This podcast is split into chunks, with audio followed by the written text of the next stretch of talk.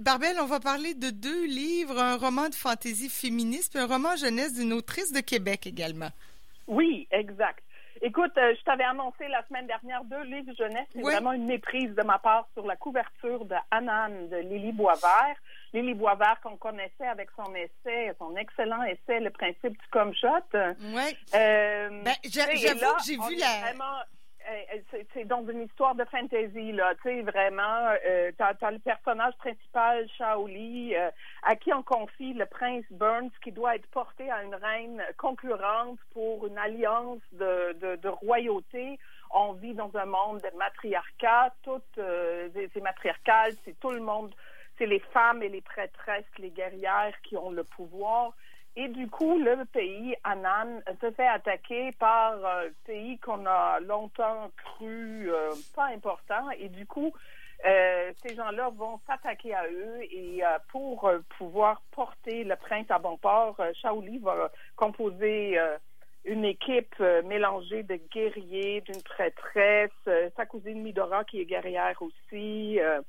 elle aura un guide s'appelle Keio, qui est un esclave, un homme. Euh, et euh, vraiment, et ça, c'est le gros classique. Hein? Tu, as comme une, épopée, là, tu as un groupe de personnes où il y a déjà certaines frictions aussi dans le groupe. Il y aura aussi sa concurrente fille qui va se euh, qui va se joindre à cette équipe-là.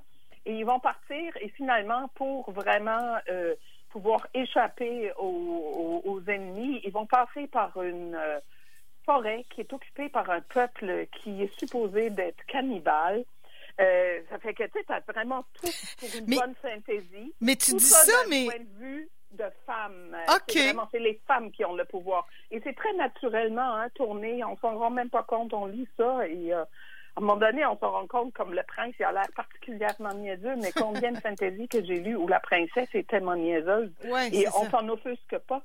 Non, mais, mais, mais c'est vrai que tu m'as envoyé les, les, couvertures, puis je fais Ah, je pensais que c'était pour ados, là. Tu sais, ça fait un peu ado, 15-16 ans. Euh, c'est pas, c'est vraiment, ça se lit à Si on aime le genre fantasy, euh, c'est sûr que je me gênerais pas de mettre ça entre les mains euh, d'une jeune bonne lectrice de 13-14 ans, sans problème. Oui, oui. Il n'y a rien de, de, de de difficile ou, quoi que ce soit, mais c'est vrai pour beaucoup de fantasy que, que ça peut se lire assez jeune. Pas toujours, mais ça se peut. Oui, a des bons lecteurs. extrait oui, oui. à page 176 où euh, euh, Shaoli parle à euh, Keio, l'esclave, et elle dit parce qu'une société où les hommes gouverneraient n'aurait aucun sens. Un pouvoir masculin reposerait sur le principe de la force physique plutôt que sur celui de l'enfantement. La destruction supplanterait alors la vie. Comment penser fonder une nation sur un principe aussi irrationnel? Les femmes gouvernent parce qu'elles savent protéger l'avenir de la nation, ses enfants. Elles seules sont qualifiées pour administrer les affaires de l'État dans la sagesse et l'harmonie. des choses, mais on nous garoche des raisons pourquoi les hommes règnent qui sont tout aussi euh, irrationnels que ça, parce que l'enfantement, oui, c'est un point, mais la force peut être un autre, l'économie peut être un autre. Fait que ça, ça porte à beaucoup de réflexions en même temps sur ce qu'on est comme société. Moi, j'ai trouvé ça excellent parce que vraiment, là, euh, euh, cette inversion qui n'est pas, je ne l'ai pas perçue comme une... Tu sais, que c'est naturel, que les femmes ont le pouvoir, tout ça. Euh, ça porte quand même à, des, euh, des, réflexions. C'est comme le prince niaiseux, là, je me suis dit, est-ce qu'on pourrait encore aujourd'hui écrire des romans où la fille était si niaiseuse que ça? Je sais que ça se peut, mais je ne considérerais jamais que c'est un bon livre. Mais ici, dans ce cas-là, de l'inverser comme ça, c'est vraiment euh, c'est excellent parce qu'on réfléchit beaucoup sur ce qu'on est. C'est un premier tome.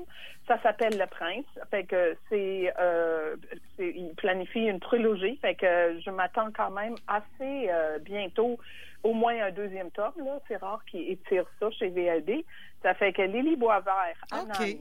premier tome Le Prince chez VLB éditeur, qui peut se lire autant jeunesse qu'adulte qui est vrai aussi pour le prochain, qui s'appelle Ma vie de Gelomou d'Elisabeth Barry-Lessard, qui est autrice de la Ville de Québec, euh, qui travaille chez Pantoute. Euh, et euh, elle, c'est son deuxième. C'est une série aussi. Le premier s'appelait Ma vie de gâteau sec, où on commence à nous raconter l'histoire de Louane, qui est dans, une, dans un sport-études dense et qui a un trouble anxieux et qui, le premier tome finit qu'elle quitte euh, le programme sport-études pour sa propre, pour, pour son propre bien. Mm-hmm. Et euh, là, très vite, le deuxième est arrivé. Je pense que le premier était sorti euh, l'automne dernier. En tout cas, c'est, ça fait vraiment pas longtemps.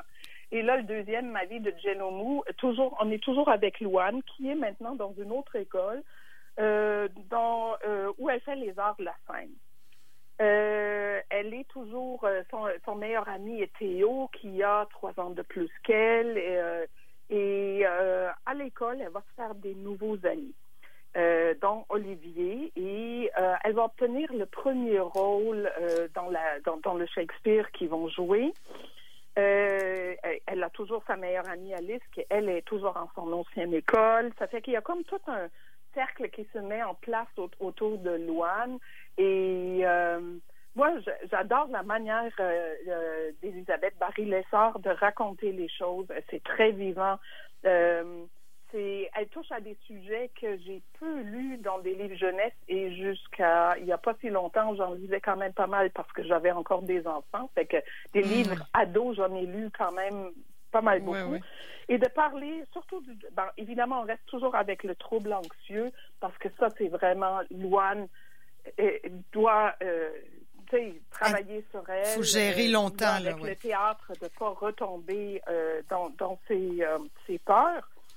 Et en même temps, ce livre traite de cyberintimidation, aussi des troubles alimentaires, tout ça avec beaucoup de délicatesse. Ces personnages sont d'une très grande beauté et d'une très grande beauté aussi de, intérieure. Euh, tu sais, c'est vraiment c'est des personnages, même même ceux qui ne vont pas bien.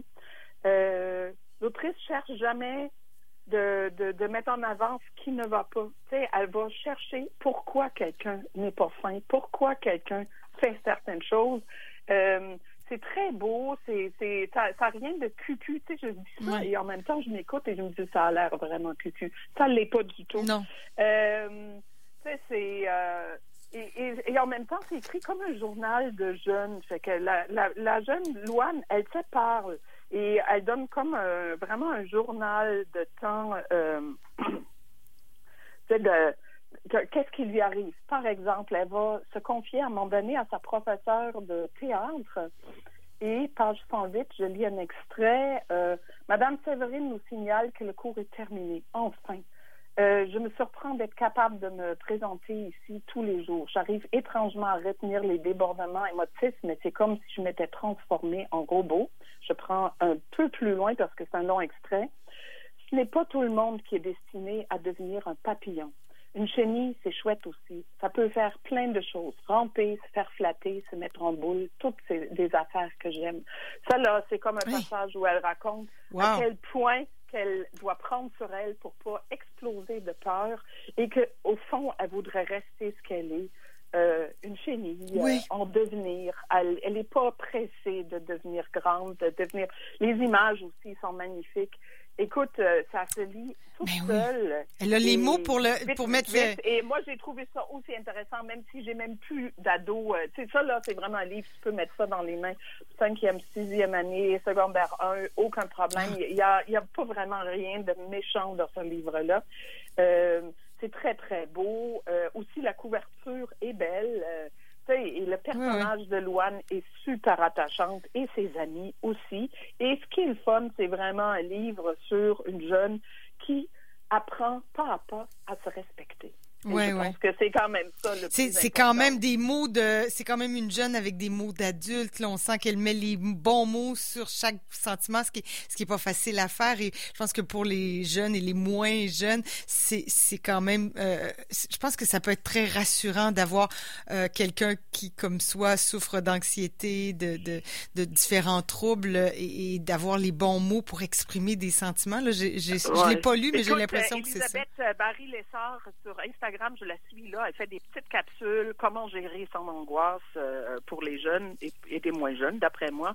C'est formidable. Parce qu'évidemment, là, en confinement, les angoisses, on peut se le dire que ça peut monter en flèche? Oui, oui. Et elle, euh, sur Instagram, là, c'est vraiment chouette. Elle fait des petites capsules où elle donne des trucs, euh, des fois farfelus, des fois plus sérieux, mais en tout cas, toujours des trucs qui te met un peu en perspective. Euh, les peurs qu'on peut avoir. Et euh, ça fait vraiment du bien. Donc, ma vie de Jello Mou, Elisabeth Barry Les Sœurs euh, chez les Malins. Très beau livre. Et tant qu'à le lire, lisez avant. Euh, dans ce cas-là, vraiment, j'insiste là-dessus, Ma vie de gâteau sec, qui est le premier tome, parce que je pense que le prendre comme ça, on pourrait le lire comme ça, mais c'est plus complet quand on voit un peu L'évolution où du personnage, ouais. Barbel, merci beaucoup. C'est encore une fois très, très intéressant. Puis on rappelle que leslibraires.ca pour commander ses livres, c'est toujours... euh, bah, toujours- Ça fonctionne Ça toujours, même toujours. si les librairies sont ouvertes. Mais Ouais. euh, euh, si vous savez de toute manière ce que vous voulez, commandez et allez Ouais. les chercher à votre librairie. Ça peut être ça. Peut-être que votre libraire a hâte de vous voir aussi. Mais c'est ça, c'est ça ce que je me dis. On peut commander par téléphone. c'est clair. Oui, c'est ça. Ça va plus vite. Merci beaucoup, Barbel. Bonne semaine. À toi aussi. Bye.